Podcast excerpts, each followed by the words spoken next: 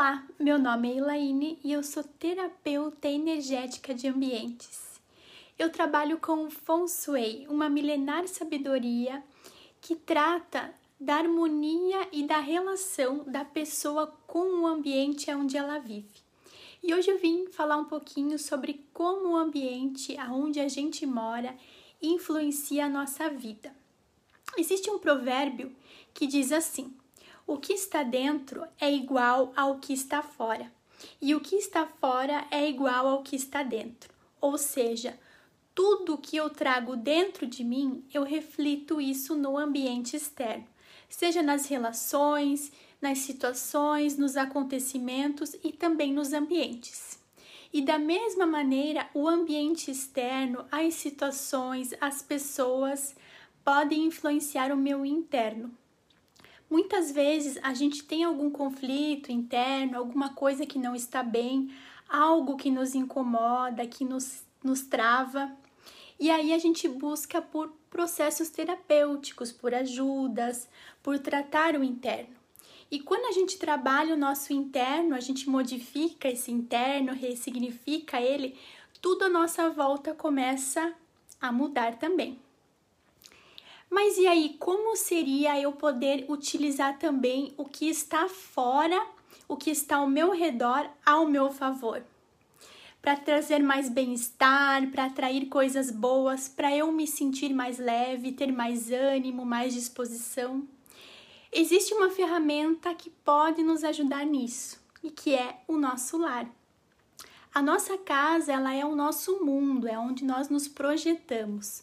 O nosso lar, ele nada mais é do que um reflexo do que o nosso interno está carregando, do que nós estamos sentindo e passando.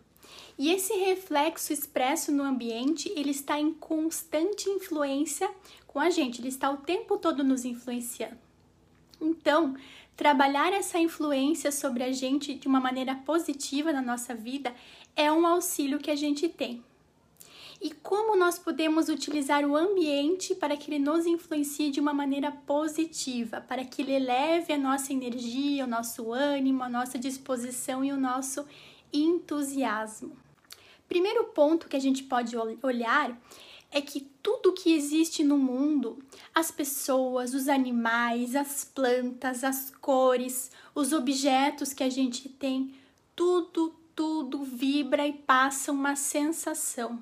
Então, tudo o que nós temos à nossa volta está passando uma sensação. Mesmo que algumas vezes a gente não perceba essa sensação, mas o nosso inconsciente sempre percebe. A sensação do que está bonito, do que está feio, do que está quebrado, do que está danificado, do que está sujo, do que está bom, do que está ruim. Quando a gente tem objetos danificados, quebrados, ou uma parede rachada, uma porta que não está funcionando bem, louças trincadas, lascadas, aparelhos que não funcionam, roupas furadas, enfim, tudo que não esteja inteiro, tudo que passa essa mensagem de pendência, de estar danificado, de estar feio, passa essa sensação para o nosso inconsciente. Mesmo que eu pense assim, ah, eu não me importo com isso que está quebrado, para mim não faz diferença. Mas faz sim porque o inconsciente ele está em contato com aquilo e ele está sentindo essa sensação de pendência de falta. E estar nesse constante contato com essa vibração, com essa sensação, vai fazendo o nosso corpo, a nossa energia se sentir pendente e vibrar a energia da falta e da escassez. Então, eliminando tudo que está danificado no nosso lar, consertando tudo que está quebrado, que está pendente. A gente constrói uma energia de tudo estar inteiro, uma energia próspera. A gente elimina essa energia de pendência e cria uma energia de prosperidade no nosso lar. O segundo ponto é deixando o ambiente livre e leve de excessos e acúmulos, de coisas que você não usa. Ter muitas coisas guardadas, ter excessos de objetos nos ambientes, acúmulos de roupas, acúmulo de louças, objetos que não estão sendo usados, que estão ali parados, tomando espaço, móveis também, né? Tudo que a gente guarda que não está ocupando cria um obstáculo em nossa vida. Os orientais dizem que nós estamos conectados a tudo o que nos rodeia. Quanto mais eu guardo, quanto mais coisas eu tenho acumulada na minha vida, mais pesada a minha energia fica e mais pesada eu fico. E essa energia de estagnação, essa energia parada, acaba influenciando diretamente a minha vida, acaba limitando os meus movimentos, liberando tudo que está em excesso, em desuso, que está estagnado, que está parado, eu me torno mais leve, eu ganho mais ânimo, mais disposição e mais movimento. E também eu abro espaço para que o novo chegue até a minha vida, para que novas possibilidades, novas coisas venham até mim. O terceiro ponto que eu quero trazer aqui, que é muito importante, é manter o ambiente sempre limpo e organizado. Quando nós temos um ambiente desorganizado, a nossa mente ela fica agitada, a nossa memória ela é afetada. As nossas ideias também ficam desorganizadas.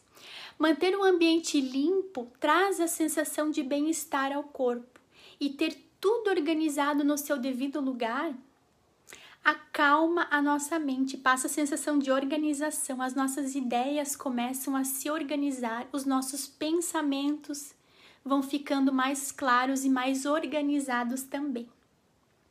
Essa é a base, esses são três pontos básicos iniciais para fazer o ambiente influenciar nossa vida positivamente. Se livrar de tudo que está pendente ou danificado, para vibrar uma energia de prosperidade, eliminar o que não serve mais, o que está parado e em desuso, para trazer leveza e movimento, e manter a ordem e a limpeza para ter, né, trazer mais ânimo, mais clareza de pensamentos, o ambiente mais atraente, mais aconchegante. O Feng Shui ainda trabalha muitas outras influências. Mensagens que a gente projeta no ambiente, como essas mensagens ficam diretamente afetando as áreas da nossa vida, como relacionamentos, carreira, sucesso, saúde. E através dessa análise a gente equilibra a energia e faz projeções no ambiente para que ele traga influências que a gente deseja ter. Mas hoje eu trouxe essas três dicas que são essenciais para tornar o seu ambiente um lugar leve e que essa leveza influencie o seu corpo, a sua mente e a sua energia. Eu espero que essas dicas ajudem a tornar a sua vida mais leve e mais cheia de movimento.